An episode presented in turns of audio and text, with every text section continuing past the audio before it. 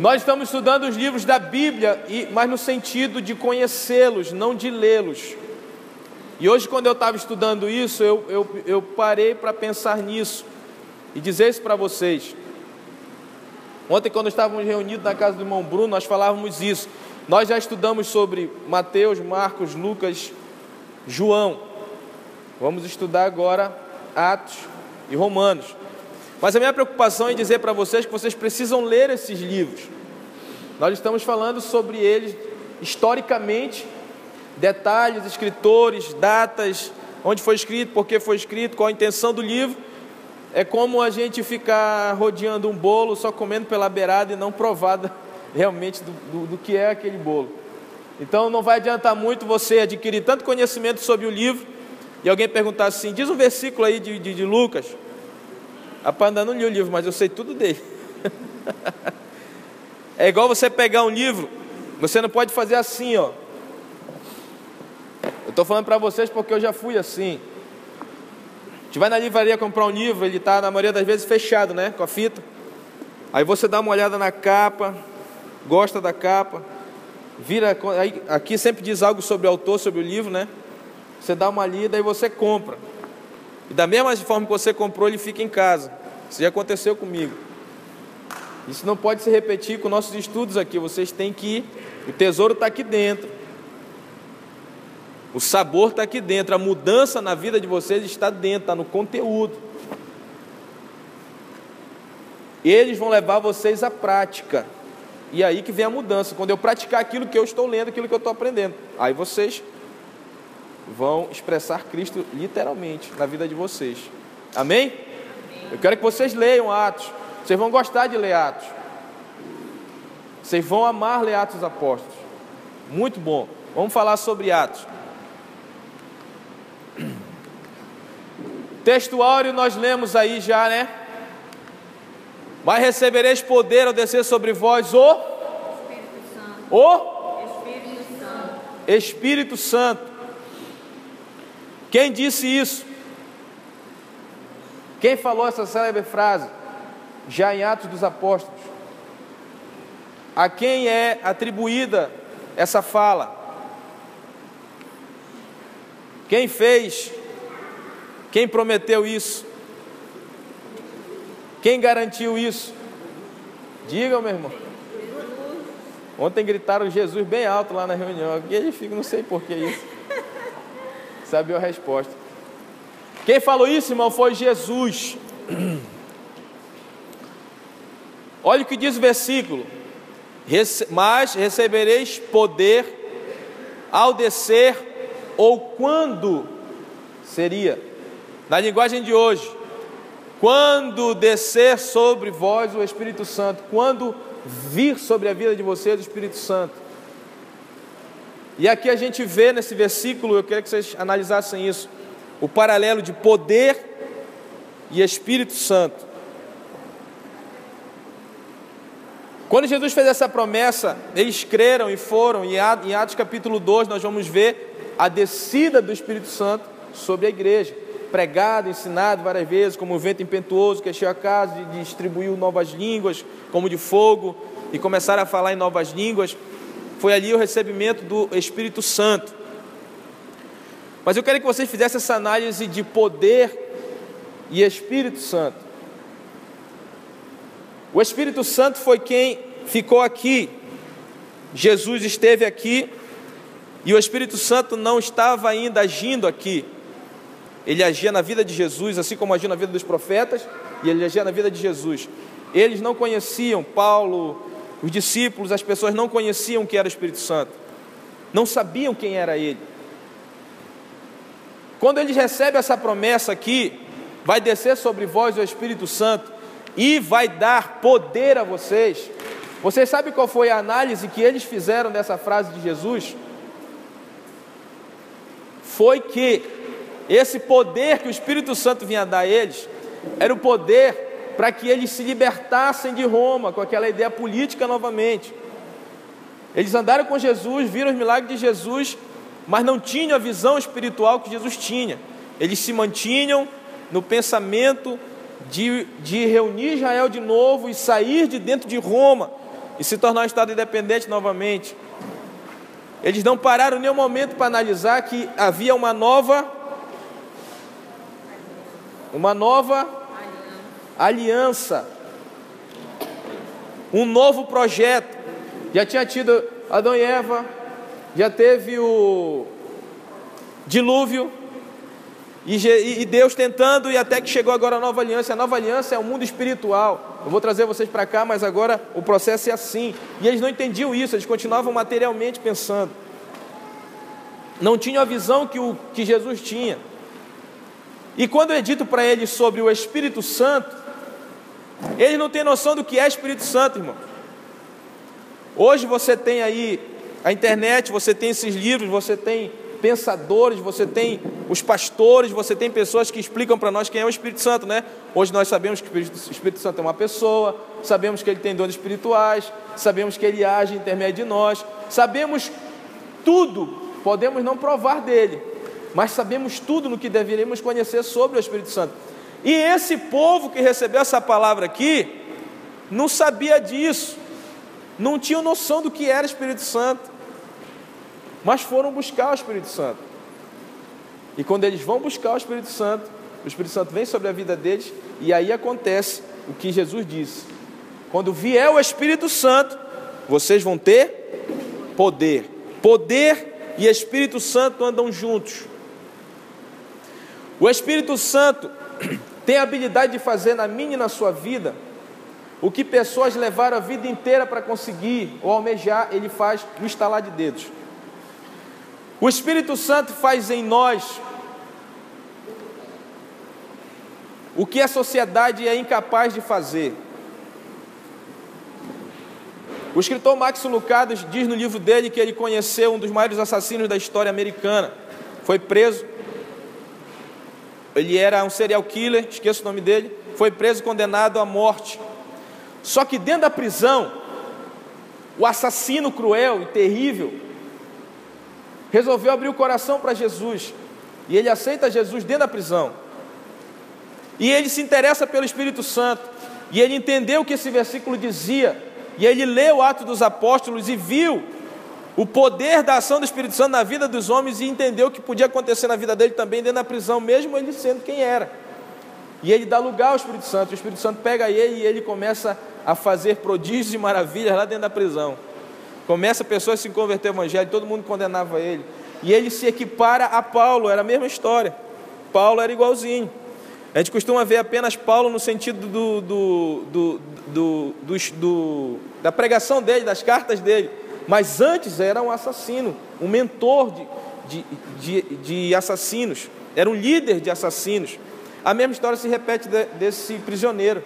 E ele começa a ter uma vida íntima com o Espírito Santo, o Espírito Santo começa a agir através deles. E as pessoas não entendem aquilo, não entendem, mas de certa forma aceitam, porque vem na vida dele o poder do Espírito Santo. E de repente, aquilo que era totalmente corrompido, que ele cresceu sendo corrompido, quando houve o um encontro com o Espírito Santo, houve uma correção. Coisas que pais não conseguem passar para os filhos coisa que a sociedade não consegue passar para um ser humano. Quando ele tem um encontro com esse Espírito Santo de Deus, ele corrige de forma sobrenatural aquilo que está errado em muitos conceitos morais seu. O Espírito Santo corrige conceitos morais. Aquele que era assassino passa a ter medo de matar uma barata. É arrancado dele aquele sentimento inteiro e é feita aquela correção moral nele através do Espírito Santo. O Espírito Santo ele tem pressa, irmãos, em agir. E o que eu queria, falando sobre esse versículo para a vida de vocês, trazer uma reflexão para nós aqui. É nós precisamos viver em busca desse poder. Ter o Espírito Santo é ter poder. Fazer essa associação é ter poder. Mas que poder, pastor? É ter poder no mundo sobrenatural e também no mundo intelectual.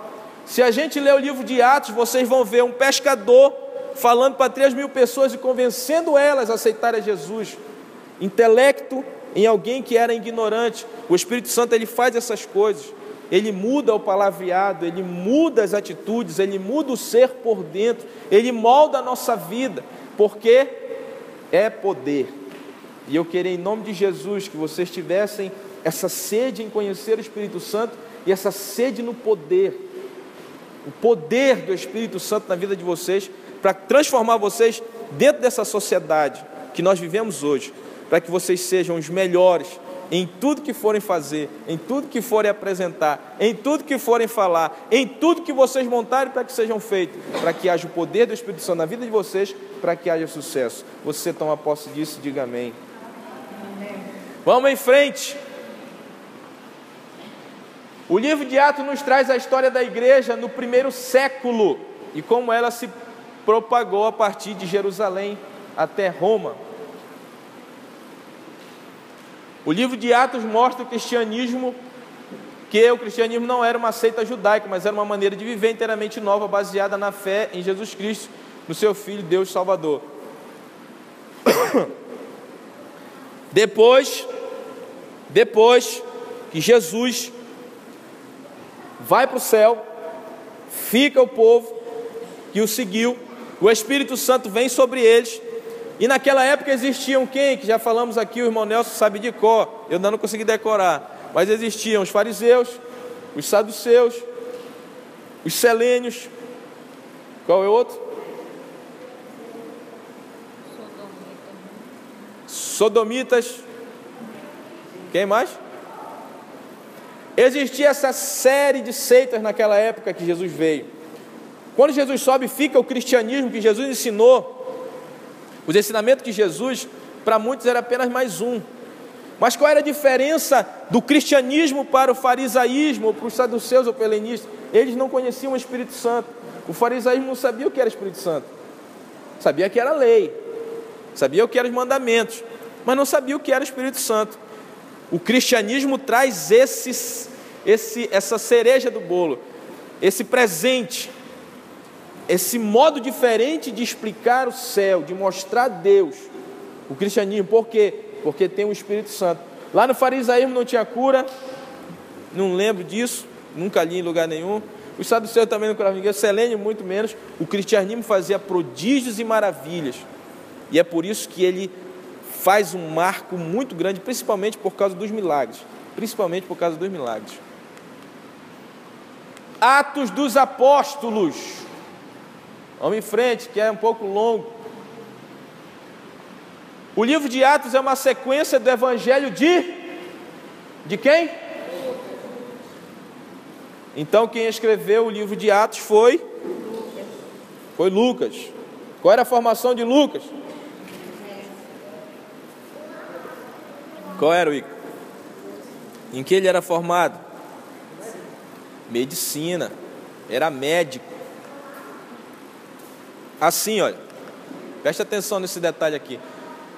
Lucas foi companheiro de viagem de Paulo e testemunho ocular de vários eventos descritos no livro de Atos, na sua presença e acontecimentos. É indicado pelo pronome nós. Abra sua Bíblia em Atos capítulo 16, versículo 10. Eu vou passar aqui, a gente vai se prender nos pontos mais interessantes. No demais nós vamos ler. Abra aí Atos capítulo 16, versículo 10. Atos capítulo 16, versículo 10. Leia. Logo depois desta visão, procuramos partir para a Macedônia, concluindo que o Senhor nos chamava para lhes anunciarmos o Evangelho. Viu aí o pronome nós? O escritor está se incluindo na história, certo? Amém? Nesse texto, o escritor está se incluindo na história. Já ouviu aquela expressão? Passa a Macedônia e ajuda-nos. É esse aí o texto, um pouco antes.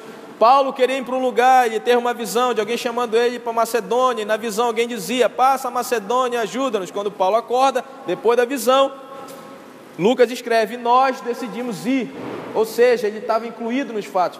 Presta atenção aqui nessa diferença. Olha só, para que fique bem, bem claro para você. O livro de, o, o livro não, o Evangelho de Lucas foi escrito por Lucas. Porém, é um trabalho acadêmico. Ele pesquisou, ele estudou, ele foi arqueólogo, ele fez entrevista, ele foi atrás das pessoas para saber o que é sobre Jesus e colocar no livro de Lucas, que é que leva o seu nome. Certo? Entendam isso. No livro de Atos dos Apóstolos, ele está dentro da história. Ele está vivendo esses momentos de Atos. É como se fosse uma autobiografia, um diário que Lucas fez. Ele está andando com Paulo, ele está vendo o que está acontecendo, ele está descrevendo do que ele está vivendo. Diferente do primeiro livro que ele pesquisou para escrever. Tem essa diferença, são dois livros, mesmo autor, porém, um é uma obra literária que ele pesquisou para fazer, o outro seria uma autobiografia. Entenderam a diferença? Amém? Não durma. Atos resume o progresso do Evangelho durante 30 anos após o dia de Pentecoste. Nos quantos capítulos tem que o pastor perguntou? Quantos tem Atos? 28. 28. Nos 28 capítulos que Atos tem, tem um resumo de 30 anos de história. 30 anos estão resumidos em 28 capítulos. O livro de Atos é o elo de ligação entre os evangelhos e os demais livros do Novo Testamento, principalmente as epístolas. É... Vem aqui, Erlan. Venha, Sibeli. Segura aqui no meu braço. Assim, bora fechar. Faz assim. Segura aí. Vem a Sibeli aqui. Quem mais? Quem mais? Vem, Vana, aqui. Esse lado. Vem cá, Igor José. Preste atenção. Vem, Bruno. Vem o vem o Iclo. Esse lado aqui, Iclo. Pega aqui. Para vocês entenderem. Para vocês entenderem. Olha só. Começando lá na Havana. Começando lá na Havana. Tá faltando livro, né? Daqui para lá seria, eu sou Atos, daqui para lá seria quem? João, Lucas e Marcos. Começa Marcos, né? Marcos, Lucas, João. Atos, quem vem depois de Atos? Romanos, primeiro e segunda Coríntios aqui. Tá vendo? Esses três aqui são cartas de quem? Esses três aqui? Cartas de Paulo, certo? Eu sou Atos. E aqui estão os evangelhos antes de mim. Eu sou o elo de ligação entre eles e as cartas. Eu sou o elo de ligação, sou Atos. Eu sou a história da igreja. Eu sou o acontecimento do que foi ensinado por esses três aqui. Vamos tirar Atos da história. Pronto, tira Atos. Nós vamos unir aqui João com Romanos. Tiramos Atos da história, sumiu, não tem mais Atos, acabou-se. Como é que nós vamos explicar essas cartas aqui? Quem foi o cidadão que escreveu? Que credibilidade tinha o cidadão que escreveu essas cartas aqui? Escreveu para os corintianos, escreveu para os irmãos de Corinto, escreveu para os irmãos que estavam em Roma. Da onde ele trouxe essa base? Cadê a ligação desse texto? Eu sou o elo. Atos dos Apóstolos, deixa eu entrar de novo. Atos faz a ligação dos livros da Bíblia, dos evangelhos, com as epístolas e com as cartas. Marquem isso. Se alguém disser para vocês que tem que tirar da, o Atos que é mentira, vocês então tem que rasgar a Bíblia toda. Que tirou o, a pedra, a base, o tijolo principal. Entrou ali quem é? Entrou Gálatas. Amém, obrigado. Dê uma salva de palma. Os livros. Vamos em frente. Está aqui o esboço, pastor Anis. É. É necessário, é necessário esboço, né? Eu não gosto do esboço, é necessário. Só, o esboço é para você entender como é que está dividido lá, tá? eu quero que você leia. Mas se você for prestar atenção, o esboço te dá um mapa, tá? Do que você deve ler. Igreja de Jerusalém, começa em Atos 1 e até o 7, vocês vão ler sobre Jerusalém. A igreja da Judéia e Samaria está entre Atos 8 e 12.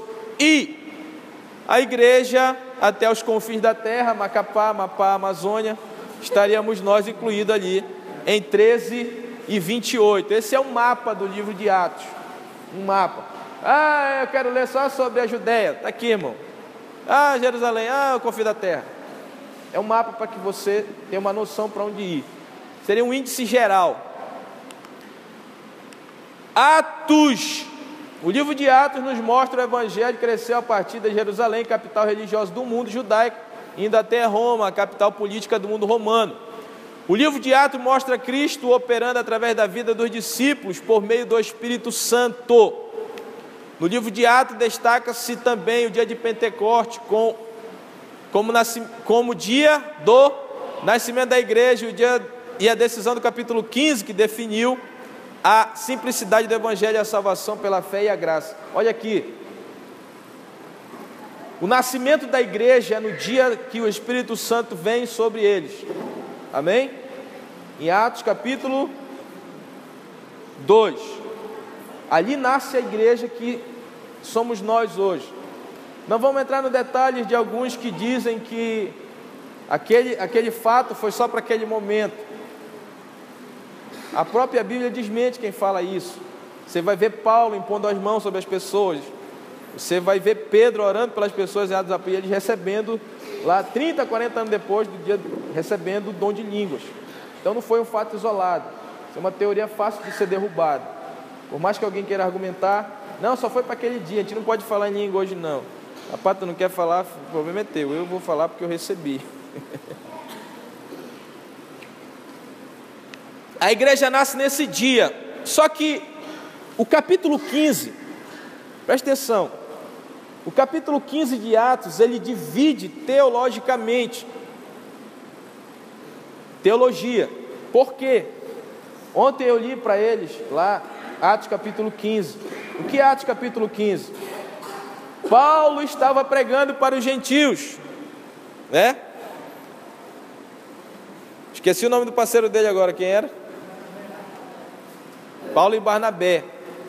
Paulo e Barnabé estão pregando. Chega um povo de Jerusalém. Eles estão pregando para os gentios. Só que a pregação de Paulo era a seguinte: ei, era assim. Acabou a circuncisão, somos salvos pela graça. Jesus morreu na cruz, derramou seu sangue e agora temos acesso ao Pai através dele e toda, e toda aquela filosofia de Paulo explicando. Aí chegam de Jerusalém, dizendo: Olha, para ser salvo tem que fazer a circuncisão e se tornar judeu. Paulo vai falar com eles. Eles têm um debate. A Bíblia diz que a discussão é uma discussão mesmo, acalorada. Algumas, algumas Bíblias diz debate acalorado. Outro diz desentendimento. Discutiram teologicamente. Não, não sei, discutiram. Paulo é levado para Jerusalém para conversar com Pedro, nesse texto do capítulo 15. Chegando lá, Pedro toma posição, se levanta e defende Paulo como a forma que Paulo pregava para os gentios. Todo mundo está dizendo que precisava de circuncisão. Pedro é o líder da igreja, se levanta e diz: Não. Jesus veio também para os gentios porque ele, Pedro, tinha passado por uma experiência com Jesus em relação a isso. Cornélio estava orando, era gentil. O anjo vem falar com Pedro: Pedro, vai na casa de Cornélio, mas ele não é judeu, Senhor. Vai lá. Ele vai com teimoso, mas vai. E na ida ele tem uma visão. Qual era a visão dele? Um monte de animal imundo que o judeu não come, em cima de uma mesa. E vinha um anjo e dizia: Come. Ele dizia: Quem sou eu para comer coisa impura, Senhor? De novo vinha o anjo e dizia: Come. E Pedro: Não. Aí o anjo fala algo para ele interessante: Quem é tu para dizer que é impuro o que eu santifiquei? Aí tem um estalo, pá, na cabeça de Pedro. Ele vai lá, ainda meio duvidoso, ora, prega, fala de Jesus, põe a mão neles e eles recebem o Espírito Santo. Aí Pedro se converte. Não, Jesus veio também, não precisou circuncisão, foram batizados. Quando Paulo vem e tem o primeiro concílio, seria, nas palavras de hoje, seria a convenção de pastores, né? Chamaram os pastores e botaram Paulo e Barnabé. Que rumação é essa? Não, não, não precisa mais. Não, precisa, não precisa. Aí Pedro levanta e defende. Eles estão certos. Mas se vocês continuarem lendo o texto, eles não confiaram neles dois, não. Eles mandam mais dois com eles. Por quê? Vai ficar de olho no que Paulo estava pregando. Vai ficar de olho em Paulo. E Paulo aceitou. A convenção aí nesse texto do capítulo 15 manda Judas, Barsabás e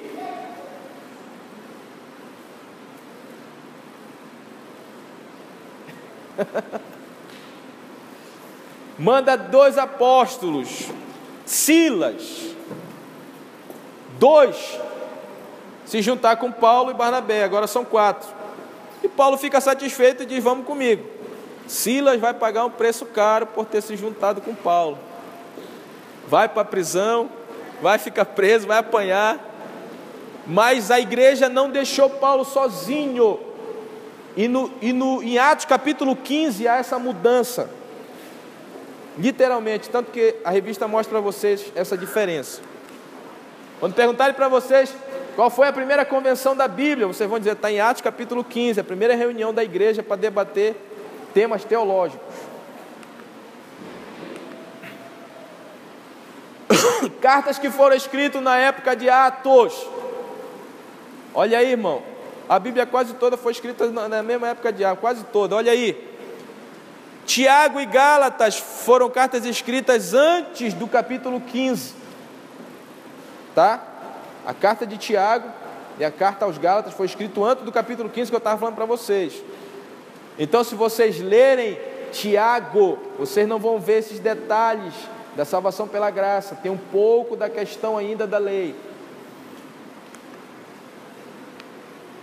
Cartas vinculadas à segunda terceira viagem missionária de Paulo. Olha aí, primeira, segunda Tessalonicenses, primeira, segunda Coríntios e Romanos. Ou seja, Paulo, olha que interessante, irmão.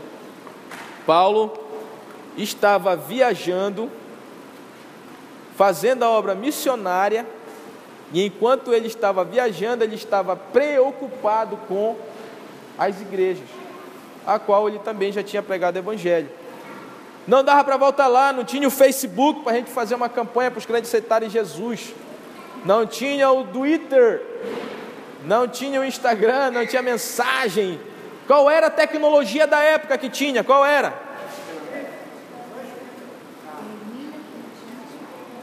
Era o e-mail. Era a pena e a tinta e o papiro, papel.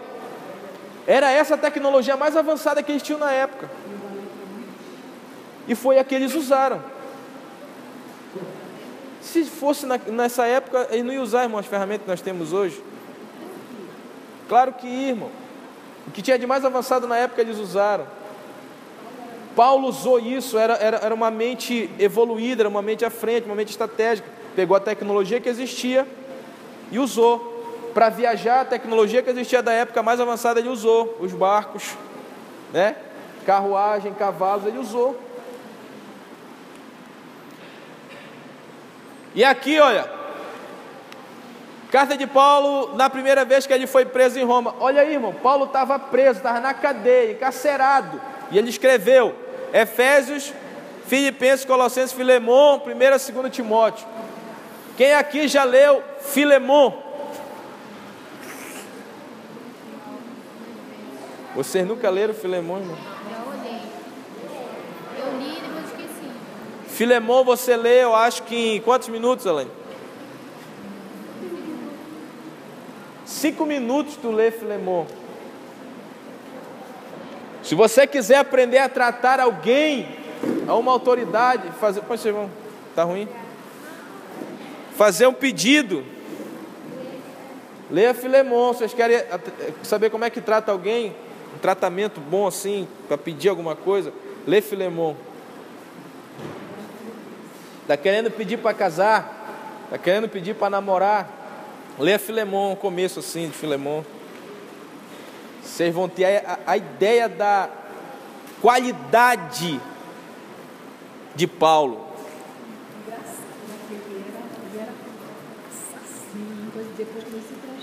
O Espírito Santo. Olha aí. E ele escreve essa carta para Filemão. Filemão era alguém que patrocinava Paulo, era alguém rico. Um escravo de Paulo fugiu. O escravo de Paulo fugiu e veio atrás dele na prisão. Quando ele chega lá com Paulo na prisão, Paulo fica preocupado. Rapaz, Filemão vai te matar. Não, eu vim conhecer o teu evangelho. Aí ele escreve essa carta para Filemão para que não castigue o escravo. E ele estava preso, estava na cadeia. Você, com toda a liberdade que tem, tem escrito o quê? Para quem? Quando? Você que não está preso com toda a liberdade de, que tem, tem escrito o quê? Não, tem escrito. Eu escrevi muito Milena Ribeiro esses dias. Escrevi muita palavra vote. Mas Paulo, irmão, na prisão tinha preocupação de escrever. Tinha preocupação, mesmo preso, ele não estava nem aí. Ele tinha convicção do seu chamado. A prisão não conseguiu prender a ideologia de Paulo. Olha aqui, olha. Ele dentro da prisão, olha o que ele fez. Olha lá. Fez uma biblioteca, preso. Prisões não seguram as nossas ideias. Prisões não acorrentam a nossa ideologia. Prisões não matam ideias. Livros escritos depois de Atos, está aí, ó. Primeira, segunda, Pedro, primeira, segunda, terceira, João, Judas e Apocalipse. Esses três foram escritos depois. Essa foto é bonita, hein? Por que não quer aparecer? Romanos, aos irmãos de Roma, uma pergunta para vocês: quando foi, Sibeli,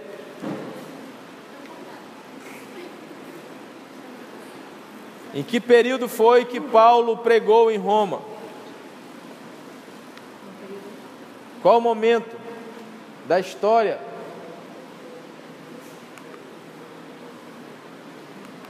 Não houve. Olha aí, a carta de Paulo aos Romanos foi escrita após o concílio de Jerusalém, durante a sua segunda ou terceira viagem. Esta carta é profunda em seu ensino e clara na sua aplicação, pois faz uma completa exposição sobre o método e provisão divina da salvação do homem, de todos os homens. Possivelmente Paulo estivesse em Corinto quando escreveu a carta aos Romanos e ele já tinha planos para ir a Roma. Abra sua Bíblia, Atos capítulo 19, versículo 21. Abra aí. Abra aí. Cadê a tua Bíblia? Ah, por aqui. Leia, leia. Primeiro? 19, 21. Depois dessas coisas, Paulo decidiu no Espírito ir a Jeru- Jerusalém, passando pela Macedônia e pela Caia. Ele dizia: Depois de haver estado ali, é necessário também que eu vá visitar Roma. Olha aí. Então enviou a Macedônia dois, dois seus auxiliares, Timóteo e Erausto, e permaneceu mais um pouco na província da Ásia. Nesse versículo aí você vê o plano de viagem de Paulo por onde ele ia passar, e no plano de viagem dele estava incluído Roma, ou Império Romano, ou lá onde hoje é o. O que, que é hoje lá? O quê? Coliseu? Não, é, Coliseu está em Roma. O que é Roma hoje? Hoje é um, um país, né? Agora saiu. Lá em Roma, né? Vizinho, aliás, dentro. Dentro de Roma, é um país dentro de outro país. Se vocês verem o poder da Igreja Católica. Ele enviou sua carta aos romanos por meio de Febe, uma diaconisa da igreja de Secreia, uma cidade próxima a Corinto. Olha aí, irmão, a carta que Paulo escreveu aos romanos preso, ele dá para uma mulher. Aí a importância das mulheres no ministério de Paulo. Ele cita o nome de muitas delas. Muitas delas. Muitas delas. E, umas de, e uma delas faz parte dessa história linda. Que ela pegou a carta e teve a responsabilidade de levar. A irmã Diaconisa Febe. Não esqueçam esse nome. Aqui, para que vocês tenham um mapa, de novo, do livro de Romanos. Está ali o mapa. Ó. Quer saber sobre santificação? Livro de Romanos, irmão, foi para esclarecer aos romanos. Já existia a igreja lá, tá? Quem fundou? A história não sabe dizer. Quem fundou a igreja dos romanos? Porém, ela já existia e Paulo precisou escrever a elas. Os crentes romanos precisavam amadurecer na fé, compreendendo mais plenamente o que está envolvido na vida cristã. O tema do livro de Romanos pode ser encontrado. Abra aí, Romanos capítulo 1, versículo 16. Lê, lê. Pois não me envergonho do evangelho, porque é o poder de Deus para a salvação de todo aquele que crê, primeiro do judeu e também do grego. Esse é o versículo mais conhecido de Romanos. Paulo disse aos Romanos: Eu não tenho vergonha do Evangelho de Cristo, porque ele é poder. Lembra que eu falei da agonia para você de poder? Poder. O tema do livro de Romanos, você acabou de ler. A carta de Paulo aos Romanos é um tratado sistemático e lógico da essência do Evangelho de Cristo. Irmãos, Romanos foi escrito para que se compreendessem a essência do Evangelho, que é a salvação. Para que eles entendessem a salvação, como era o processo da salvação e pelo meio de quem vinha a salvação. Eles lá em Roma, na igreja, não sabiam disso, ainda estavam na questão da lei, da circuncisão. Paulo escreve toda a carta de, aos Romanos para trazer essa explicação. E para nós terminarmos, vamos ler juntos, já. Os ensinamentos da carta de Paulo aos Romanos levam o ser humano das profundezas da culpa e da condenação às alturas da futura glória em Cristo. É esse o processo da carta de Paulo aos Romanos. Ela faz isso com o ser humano ela te mostra que você é um pecador. A carta de Paulo aos Romanos mostra que você precisa de Deus